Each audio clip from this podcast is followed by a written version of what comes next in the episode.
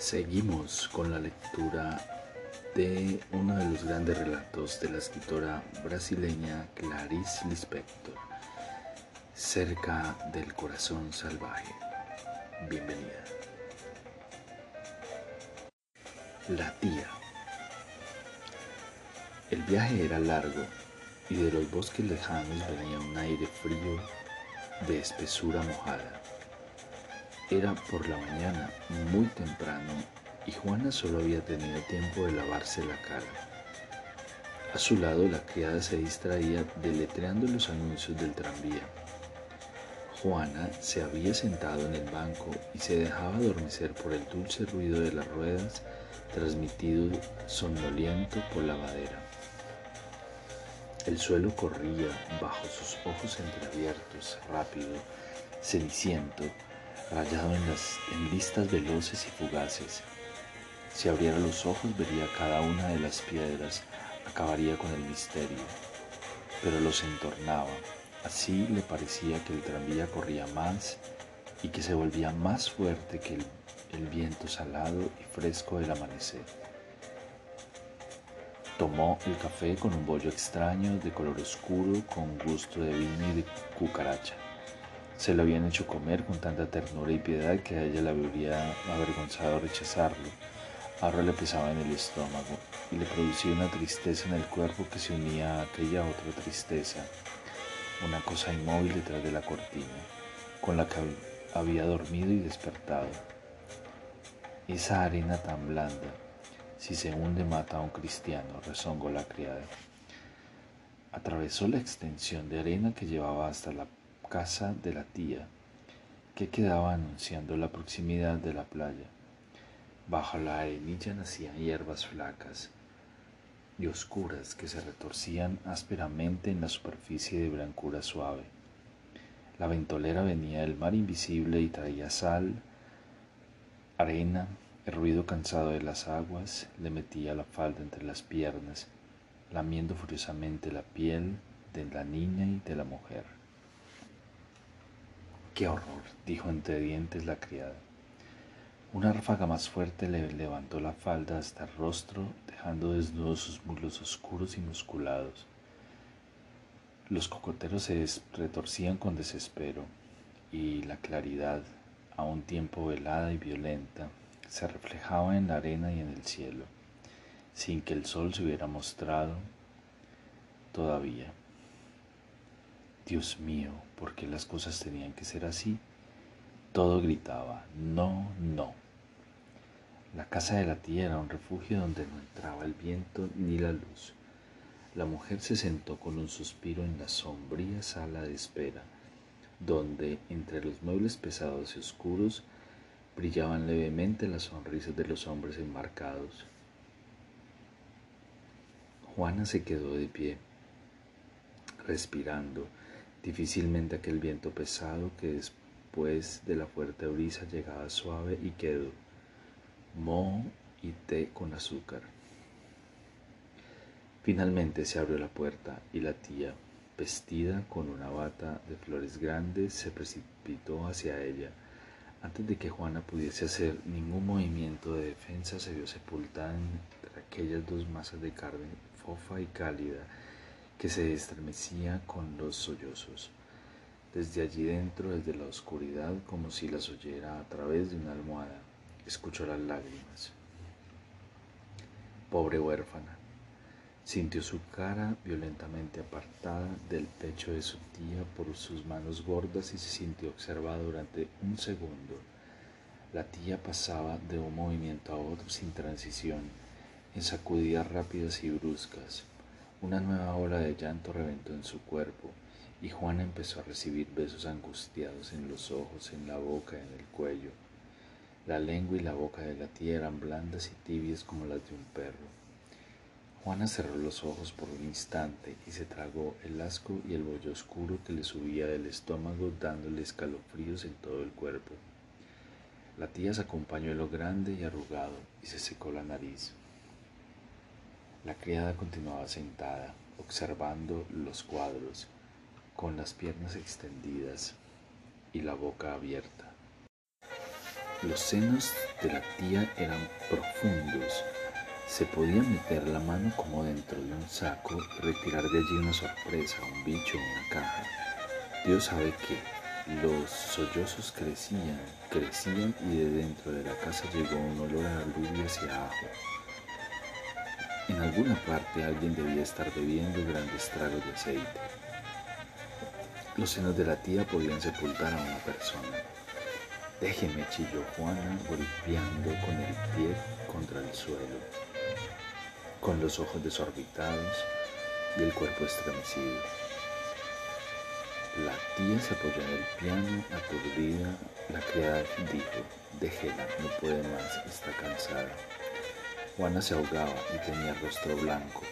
Paseó los ojos oscuros por toda la salita, perseguida.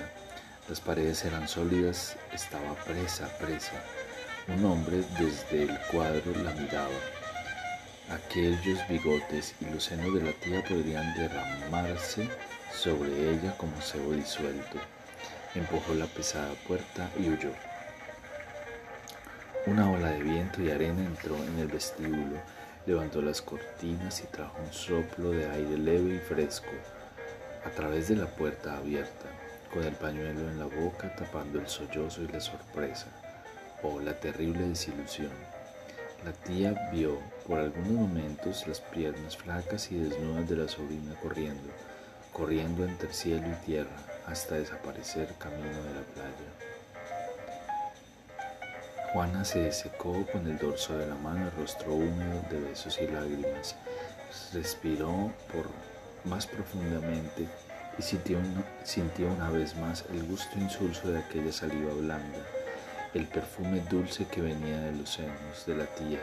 Sin poderse contener, la cólera y la repugnancia le subían en oleadas violentas, e, inclinada hacia la cavidad que forman las rocas, vomitó, con los ojos cerrados, con el cuerpo doloroso y vengativo. El viento la lamía rudamente ahora, pálida y frágil, con la respiración leve, lo sentía salado alegre, corriendo por su cuerpo, por dentro de su cuerpo, revigorizándolo. Entreabrió los ojos. Allá, abajo, el mar brillaba en las olas de estaño, profundo, grande, sereno. Llevaba denso y envuelto y se enroscaba alrededor de sí mismo. Después se estiraba sobre la arena silenciosa se estiraba como un cuerpo vivo. Más allá de las pequeñas olas estaba el mar. El mar, el mar dijo bajo, con voz ronca. Bajo de las rocas, bajó de las rocas y caminó desfallecido por la playa solitaria hasta que el agua le tocó los pies. Agachada, con las piernas trémulas, bebió un poco de mar. Luego se quedó descansando. A veces Entraría los ojos al nivel del mar y vacilaba, tan aguda era la visión.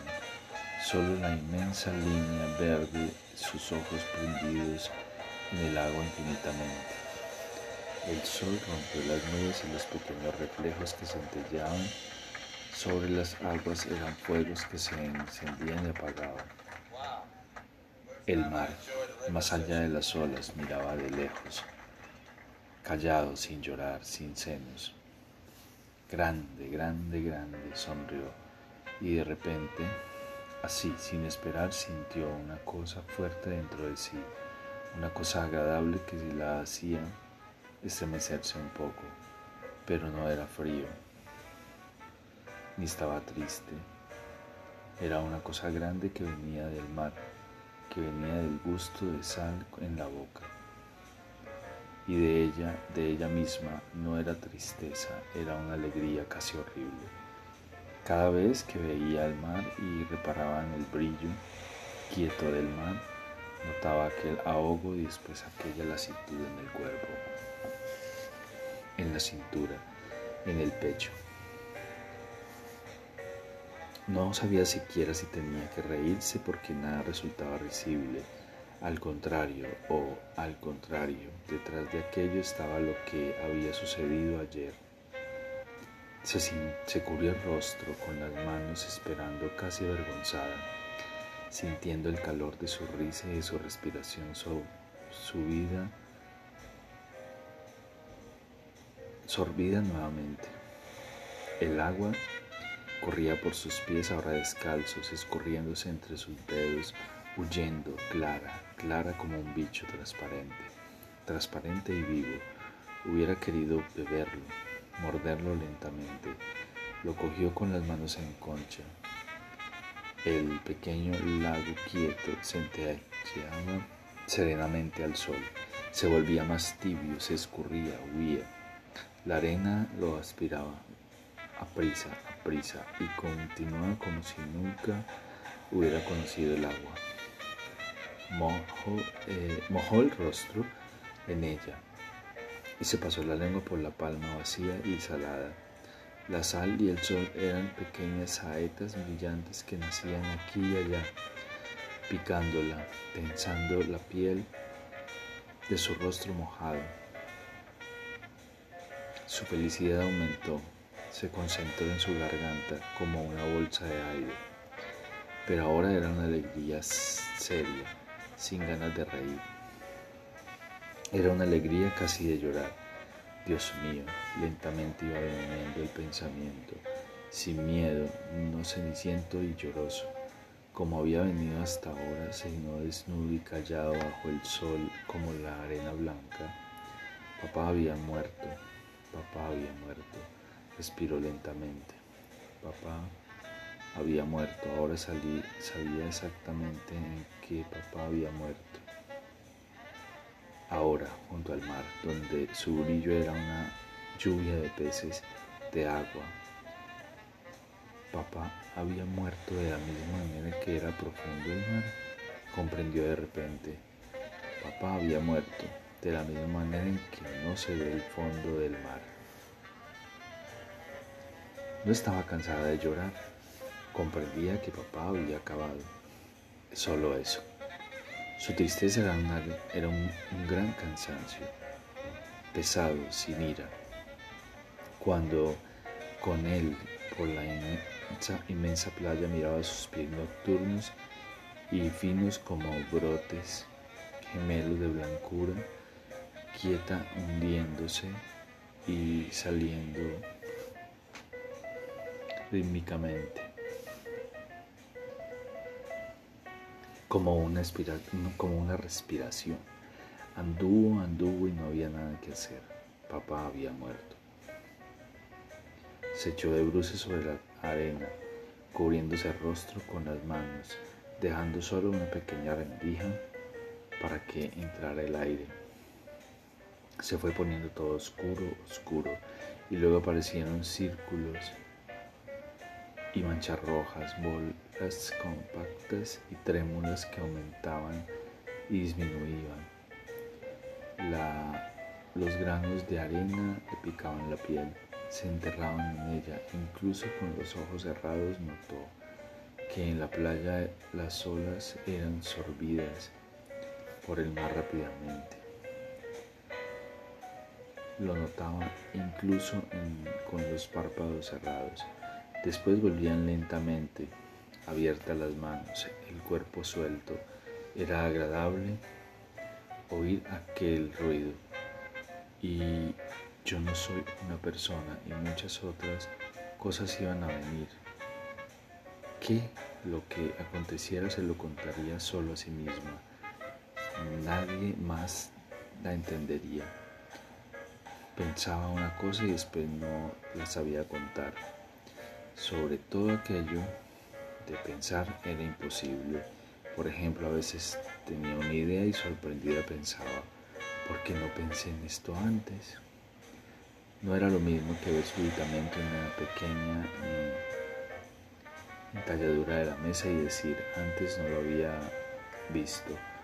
No, no, no era lo mismo.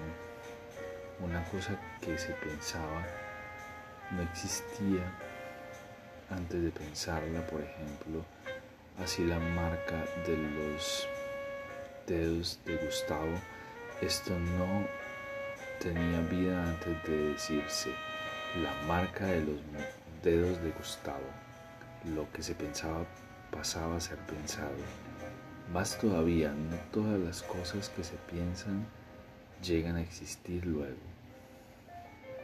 Porque si yo digo la tía come con el tío, no hago vivir nada. Lo mismo, si digo voy a pasear y me paseo y nada existe, pero si digo, por ejemplo, flores encima de la tumba, de repente surge una cosa que no existía antes de que yo pensara flores encima de la tumba. Y música lo mismo, porque no tocaba sola todas las músicas que existían, miraba el piano abierto. Allí estaban contenidas todas las músicas, sus ojos se alargaban oscuros, misteriosos, todo, todo. Fue entonces cuando em, comenzó a latir. Comenzó a mentir. Ella era pues una persona que ya había empezado. Todo aquello era imposible de explicar como aquella palabra nunca, que no era ni masculina ni femenina. Pero incluso así ella no sabía cuándo tenía que decir. Lo sabía, lo sabía, lo sabía cada vez más. Por ejemplo, el mar era mucho, tenía ganas de hundirse en la arena pensando en él y de abrir los ojos, mirar. Pero después no hallaba hacia dónde mirar. En la casa de su tía, desde luego le darían dulces los primeros días. Se bañaría en la bañera azul y blanca cuando viviera en la casa. Y todas las noches cuando oscureciera se pondría el camisón y se iría a dormir. Y aquí terminan las lecturas para mi amada. Espero este episodio haya sido de tu agrado. Te amo, te amo con todo mi ser y todo mi corazón.